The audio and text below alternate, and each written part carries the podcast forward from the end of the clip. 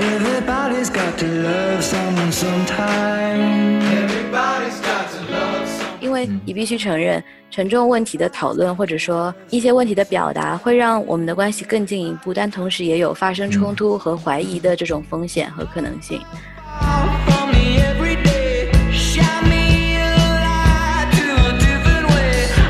所以说，你刚刚提到的那种风险啊、冲突啊，它本来就应该是必然是感情的一部分。I'm gonna break it, I'm breaking, I'm breaking, I'm breaking, breaking, breaking down. OK，今天我们来聊一个比较轻松、临时起意的一个题目，是关于亲密关系的。啊、是你笑什么？就是你小心一点。关门开窗这档节目大概是从呃一个月前有这个想法，然后到现在就也没有那么久吧？一个月，真的是一个月。呃，我们还是蛮重视这件事情的嘛。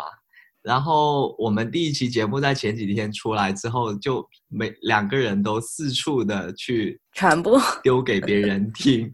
我们昨天在聊的时候发现呢，爱生气从一个月前到现在完全没有跟她的男朋友提起过这件事情。哎，不是然，后我觉得，然后我们就想着要来聊一下这个事情，就因为对我来说，这件事情我肯定会跟我喜欢的人分享的。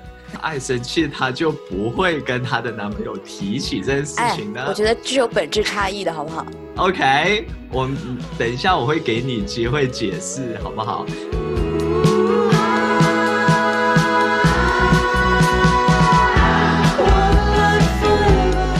大家好，欢迎来到新一期的关门开窗，我是小贤。我是爱生气，关门开窗是一档由一个九五后和一个零零后共同创办的播客节目。在这个暴躁又下沉的大时代里，我们想借声音的窗口，留下天真而认真的小声音。好，进入正题。好，进入正题。首先，你要不要来忏悔一下？我没有什么好忏悔，我觉得我当时觉得这件事情很正常，是被你说的，我开始反省我自己，好不好？我对这是对这个产生了非常大的怀疑。好，那我来忏悔一下，我先是我的不对说一下吧，对不起。我先说一下，就是那天小贤跟我说，他说他正在跟他的姐姐打引号，就聊这个我们第一期的播客，然后我就跟他说，我我到现在还没有跟我对象讲，然后他说你不爱他，我就开始我愣住了，我们就陷入了这样一系列的思考，才有了今天这样一个临时起意的话题。那先把麦克风给你，你来讲一下你们的故事。当时你你跟我说完之后，那一刻我没有觉得说这件事情是一个什么大的事情，而是我把它把这个播客节目看作是我一个兴趣，我的一个嗯、我的工作和爱好这样的内容。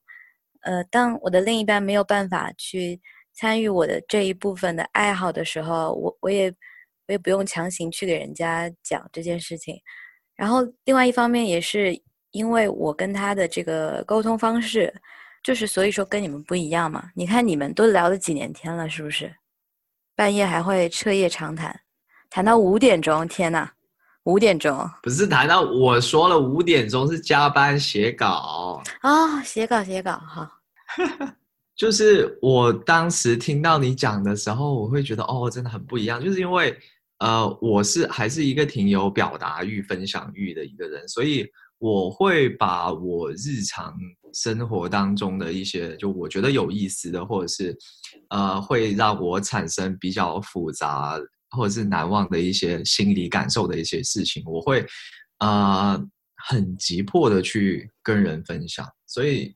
嗯，嗯像包括你说做做这一档 podcast 的这个事情，它对我来说其实还蛮重要的。然后嗯我这段时间一直在想嘛，所以很多的想法啊，或者是进度啊之类的，我其实我都会就跟他聊，对吧？对。嗯，然后嗯包括节目出来了之后，我也是很快的会发给他，这样。嗯就我是会去期待这个事情的，然后我也会呃期待别人会给我一些反馈这样子。嗯，所以他的挺不一样的。他的想法是对你来说很重要，然后你你对他分享的这个行为也是对你来说很自然的一个行为。对，就是我觉得分享这个事情对我来说是蛮重要的，嗯因为首先，首先，呃，我跟他不是生活在呃同一个地方，现在完全就是通过文字还有电话这样的方式在联系，而且其实呃我们之间那种呃生活节奏啊，很多东西它都不一样，所以所以我觉得我跟他分享我自己生活中的一些东西，是一种跟他 update 我的状态，这样。嗯嗯，虽然在远方，但是也可以很近距离的观察到你的生活是什么样的状态，对吧？我觉得不一定是嗯、呃近距离，而是说我是一个真实的人，就是通过分享这些东西，让他感受到我是一个真实的人这样子，而不是一个就是每天就重复着同样的事情的一个人，因为因为。像我是一个工作的状态嘛，那工作本身其实是比较的重复的一种感觉。我是觉得需要通过一些不一样的东西，包括也嗯让我自己觉得，哦，我的每天其实是不一样的。嗯嗯然后这是一种很很真实，也让人非常舒服的一种感觉。嗯所以说，就是我还蛮好奇你们平时的沟通是什么样子的。平时沟通啊，非常平静的生活啊。早上起了吗？有没有吃饭？晚上在干嘛呀？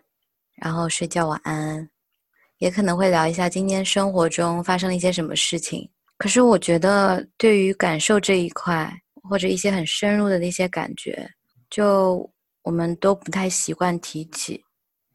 我觉得这是有原因的。我后来想了一下，他跟我说过，他不愿意去刻意的去聊起一些东西，他觉得有些话题可以在适当的场合自然的聊下去。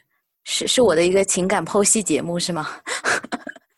没有，你先你先讲完上一句。嗯，就是到今天，我觉得这种自然的机会就其实并不常见，而且我心里其实是有这种表达欲的。我很希望就有一些很深入或者说比较沉重的话题的交流。我觉得我我不知道你你有没有这样的感受，就是会不会在你 update 你的生活给他的时候，你会觉得你有一种很依赖他的感觉，你会有吗？哦，这个问题，就是对于我来说，如果我我有，其实有。这么详细的把这种细嗯节一个一个去 update 给另外一个人的时候，我会觉得我好像把我自己已经全盘托出了。可能现在暂时我可能不太习惯这样的状态，嗯，所以你会有那种依赖的感受，对不对？其实会有，嗯，就是嗯呃，设想一下，如果说是完全没有这个人的话，其实日子肯定是照样可以继续的，嗯呃，心理也是可以健康的。但是就是呃，有这样一个人的话，其实我是会把呃，如果某一天你没有办法得到他的回应的时候，你会感觉很受伤啊，这难道不是一个风险吗？呃，当然也不能说没有这个风险，但是我好像不倾向于用风险来描述这一种感觉，而是说这种可能上可能说是情绪上的低落，或者是嗯嗯嗯好的感受吧。它我觉得更像是感情的一部分吧。嗯嗯嗯嗯，我觉得这是你说必然出现的一部分。我觉得，我觉得我觉得你还你还蛮能在就是亲密关系里面做到比较比较放松的一个状态。就就是可能我比较焦虑你会，我觉得如果说一个人就很担心出现这种情况，就是就是像你所说的风险的话，那其实我我感觉会有一种那种束手束脚的感觉。不太安全的感觉，对不对？就是你说的这种不太安全的感觉，就那种缺乏安全感嘛。那你会很谨慎的把自己那一部分交出去。那这样的话，其实在，我觉得在这段感情里面，嗯，你收获的东西会比较有限。嗯嗯，就是你想说一个在亲密关系里面一个自我表露的一个问题嘛，就是你要把自己呈现到一个什么样的地步，和你跟你的亲密亲密对象，你们俩沟通的这个话题的广度和深度，我觉得亲密对象之间的话题的沟通，包括它广度和深度的选择，在一定程度上是可以决定这个关系的走向的。就是说，你愿意把自己呈现到什么样的一个地步，我心里肯定是会有这种沟通的欲望，但是。之前当他在提到这个问题的时候，我做了一件很蠢的事情，就是我我肯定了他的方法论。他说，呃，可以有自然的沟通方式，就不一定要很嗯。刻意的去交流一些沉重的话题。嗯。我当时嗯。我当时理性的同意了他的方法论，然后我以为我自己可以接受这样的方法论，其实事实上是我我自己忽略了我自己想要表达的需求，所以说在后来的过程中，嗯。可能有一些话都已经堵到嗓子眼了，但还是硬是憋了回去，然后生活就还嗯是像平常一样反复，不受任何问题的打扰。因为嗯你必须承认，沉重问题的讨论或者说一些问题的表达，会让我们的关系更进一步，但同时也有发生冲嗯突和怀疑的这种风险和可能性。我不知道我是不是被这种可能性吓坏了，还是单纯的因为他不太愿意谈起，而我也不去做这种尝试。嗯嗯嗯。那我觉得感情它不是像喜剧一样就完全是开心的，那甚至嗯喜剧也是有那种冲突和悲情的内核在里面的嘛。那嗯提到感情的话，它不是说一定要追求完全的和谐、完全的快乐。所以说，你刚刚提到的那种风险啊、冲突啊，它本来就应该是必然是感情的一部分呀。嗯。所以就是那些沉重的话题，我觉得一定程度上是呃跟沟通当中更加重要的部分，因为它很多时候其实是会更贴近真实的你，更贴近你内心的感受的。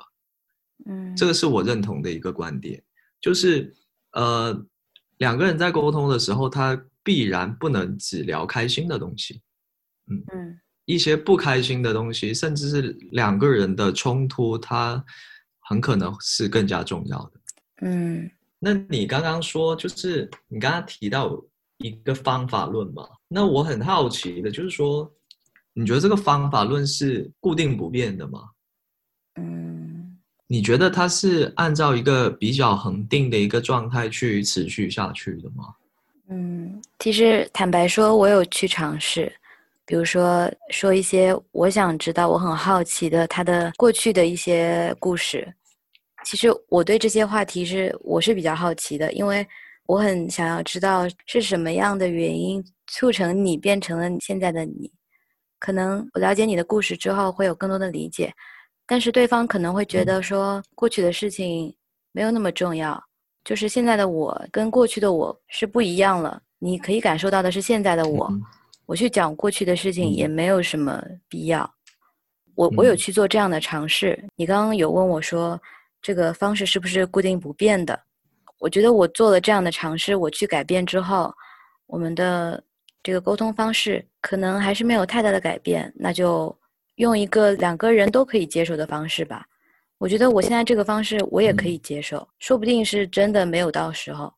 嗯，那我有个疑问，就是说，你觉得你的对象是不是其实也缺一点安全感，就是让他呃不太敢说把过去的所有东西都跟你讲呢？这是不是一个缺乏安全感的体现？你说的这个倒是让我有了一个新的思考的角度。嗯确实可也可能是因为我没有给对方足够的安全感去说一些事情。或者是他会不会呃心里还会有一点担心，或者是顾虑，说、嗯呃讲了之后会不会呃对你有什么影响，然后 对这段感情有什么影响之类的。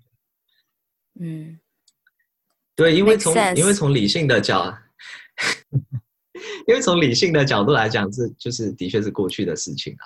但是感情的东西，它就不完全是理性的嘛，对啊。你可以对跟他是不是可以跟他聊一下这件事情？就是我有点害怕，我现在有点害怕跟他发生冲突。我比较害怕我去提一些没头没脑的问题的时候，我被人觉得很敏感，很敏感，而且他会感到不舒服。我很怕这样的冲突，所以也是刚才你嗯讲的，就是说一段关系里面不能只有开心的，嗯嗯，哎，那你可以先这样，就是啊，情感大师来提一下意见。好，来开始，开始。不是，我是觉得就是说，从逻辑上来说的话，你可以先跟他聊，呃，沟通这件事情本身，或者是感情这件事情本身，然后让他接受有一些问题它是合理的，有一些问题不是很任性的一些问题，嗯，你明白我意思吗？你先说服他，或者是你们达成共识，就是这一类的问题，它是有助于你们双方之间的了解，而不是任性的体现。然后在这种共识之上，哎，是不是就有更多的？今天你的人设是是我的情感导师小贤老师。没有没有没有，你不要不要给我讲这种东西。呃我觉得你刚刚讲的点对我挺有启发的，就是说，当我去从他的角度去看的时候，发现可能他跟我有一样的顾虑。好，我解释一下，我没有很想，就是我其实不是说非常非常非常有欲望的说要，比如说促成两个人在一起，或者嗯是、呃要两个人的关系就变得呃非常好这样子。嗯，呃，其实就我的观念上，我不是这样的一个人。那对于你自己的关系也不是这样吗？你这挖坑给我跳，但这你不说这是你的观念吗？OK，我就不应该挖坑给我不应该提到这个话题，是不是？不是，就是你要注意我觉得我哦说出这样一句话之后，我就要用更多的话去解释，是？吧？就是说我其实并不知道你们两个是什么情况，也并不知道任何其他两个人之间到底呃合不合适也好，开不开心也好，所以嗯我不会说去去呃很积极的去促成这一件事情，嗯，嗯就是因为我知道你你是在他们可能沟通，真的不合适呢。嗯啊，yeah，但是你你要去怎么定义这种合适和不合适呢？我觉得现在就是有太多人说他就是不合适你，你还是换一个吧，有这种论调在，所以所以很多人才不去努力。难道有难道真的有一个人是真的合适你的吗？就是这种感情也好，合不合适也好，它本身就是你可以感受呃到，很主观的东西，嗯是很主观的东西。所以，首先我觉得外人很难去评判的。对，我知道，对啊，嗯，然后你刚刚在跟我讲的那些，我也知道是你在肯定的是沟通它的必要性，对吧？就是你你不是也还好。我说呃实话，fine，好，就是这种方式肯定是因人而异的嘛。我只不过是嗯对，就是对你的这种沟通沟通方式，因为它跟我的沟通方式是不一样的。嗯嗯，所以我还蛮好奇的，这是一种好奇心的一个趋势。对我也挺好奇你的。我觉得亲密是肯定的，然后我也会感觉舒服，只是在有一些时间点不免的，比如说你提到你跟我提的那个问题的时候，我会突然产生一种怀疑，但是也可能是我的一种执念和偏见，因为了解一个人必定有很多的方式，用我的那种方式去了解他，并不是唯一的方法，所以说因人而异吧。哎，亲密关系这个话题真的是因人而异吧。嗯，然后我们来呃聊一些比较普适性的话题吧，可以聊聊出来的那种。我们刚刚提到了一个怕沟通的这样一个问题，包括我之前有个舍友也是，她也是她她不太不太喜欢去沟通，哪怕她跟她男朋友也是很长时间的恋爱赛跑，但是还是会可能无意的，可能也是刻意的去避免一些深入的话题。因为怕产生冲突吗？你刚刚说的不安全感是一个点，产生冲突也是一个点。对，嗯，嗯，就是我觉得这还关系到人们对于自己亲密关系的一种期待，就是说你在进入一段关系之前，你可能会对于亲密关系有一个理想的状态的这样一种期待。嗯嗯嗯嗯，当这个你的伴侣对这种期待有一些些落差的时候，你会感到有一些些的疲惫和失望。所以嗯说，我觉得现在很很多有一些论调是说，反正所有关系都是越变越差，这这种论调在。然后我觉得怀着这种期望，我反而会更加轻松一点。嗯，我倒是可以理解，就是说，如果你在跟对象在沟通的时候，你预想到如果你讲了这些东西会有，比如说产生冲突的一个风险的话，那会很自然的说，我想避开这样的一个话题，这个是嗯可以理解的。嗯尤其是说在具体的你准备嗯打字或者是开口跟他讲话的时候，这种心理是超级合理，很可以理解的。但是，呃，我会觉得从长期来看的话，嗯，这种冲突很大可能它是好的，嗯，就是说嗯，如果嗯你一直的去避免这样的一些冲突的话，因为这种冲突它不是不存在，它嗯一定存在，只不过说你们是避开了它，嗯没有把他们，没有把这些冲突摆到台面上面来讲。嗯那这些冲突在未来依然存在，依然时时刻刻的是在你们这段关系当中。那这一种你们一直避而不谈的冲突，会不会对呃长期的关系有影响呢？我觉得是有的。嗯然后从另一个角度来说的话，如果是呃一直有冲突，然后一直解你决们把它冲突。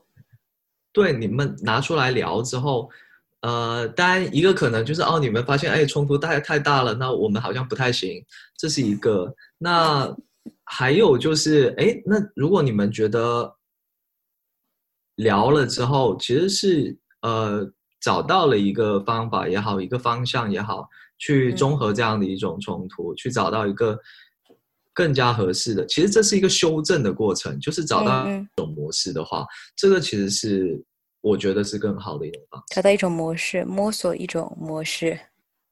那前提是你对你对你对这段关系嗯是有一个长远的这样一个期待在的。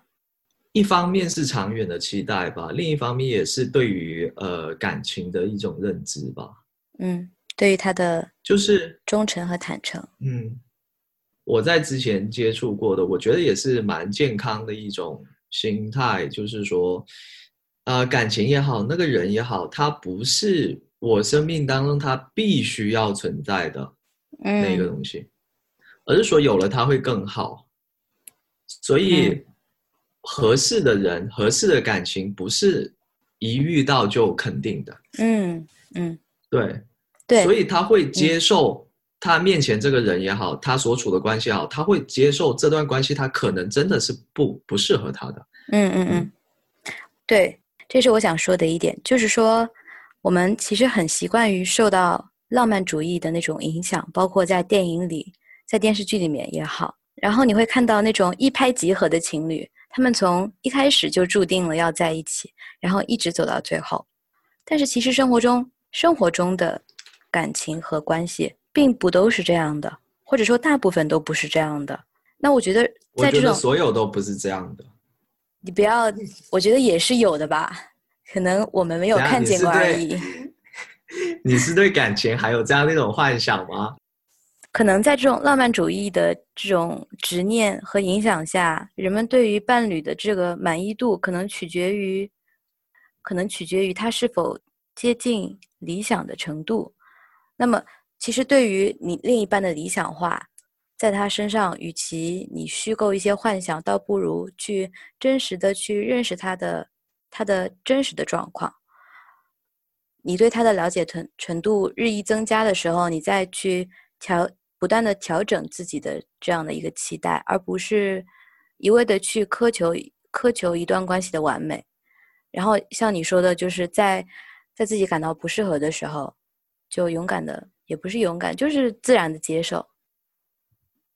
嗯，嗯所以在一些情况下，分手其实是要买一个蛋糕吃的，就是它真的有可能是一件值得值得庆祝的事情。这样讲好像有点冷血，但是就是感情它确实以结束结束作为结果是最好的。嗯，就是说呃没有必要对于这个完美关系太过于苛责嘛，对吧？买蛋糕就算了，可是就不用太不要有太多的执念。一方面就是说对那种理想的感情是可以有呃、嗯追求的嘛，但另一方面嗯也是说要呃更加实际的去呃、嗯看待和处理这样的一个问题。那就是要以一种现实的心态去面对吧，我觉得，因为如果说长期的，就是在一种比较虚假的一种内心世界里面去设想这个事情的话，那嗯嗯它很大程度上，我觉得可能真的处理不好现实当中的一种呃感情。所以这个现实是指你是什么样的人和他是什么样的人，要符合两个人的性格，而不是把你你你的理想建构在他人的身上。就就是它是跟电影里面是不一样的嘛。嗯，对，当然对爱抱抱有这种完美主义的执念，肯定是不太符合人性的。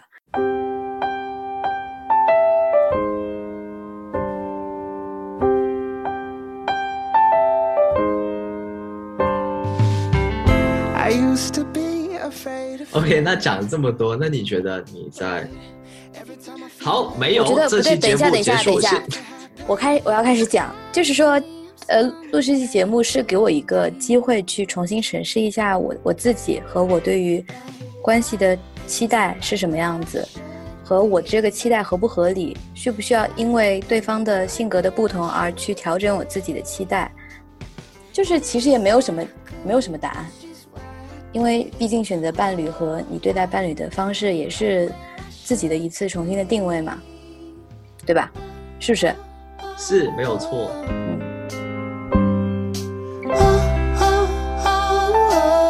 OK，需要再重申一下，今天的节目是一个临时起意的节目，真的不是一个对，不是一个 Tony 老师的爱情教学课。什么鬼？还要感谢各位听众花了几十分钟的时间，来听一档非常没有意义的闲聊。不是你不要把我扯进去，就是哦陪爱生气，什剖么？析了自己的感情经历。然后呢？然后你继续讲。可都不知道我在干嘛啊，你喝着奶茶，然后听仅不见吗？你嚼珍珠的，你嚼珍珠的意声音，然后还被被别人叫老师。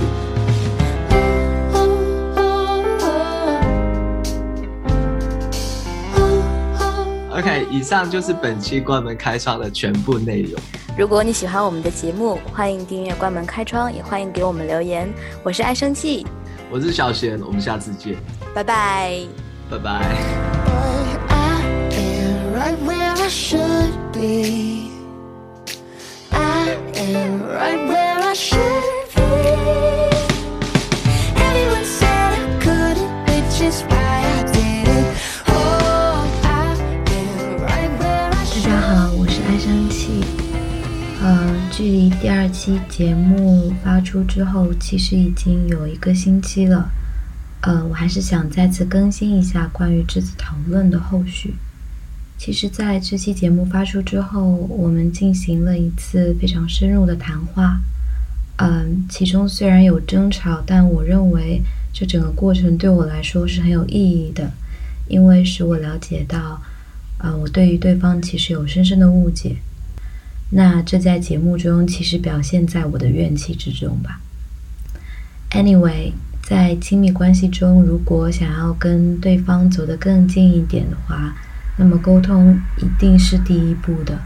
虽然这其中可能有无法避开的争执，但如果有心结，但是不说出口，那么留下的可能只有误解和怨气吧。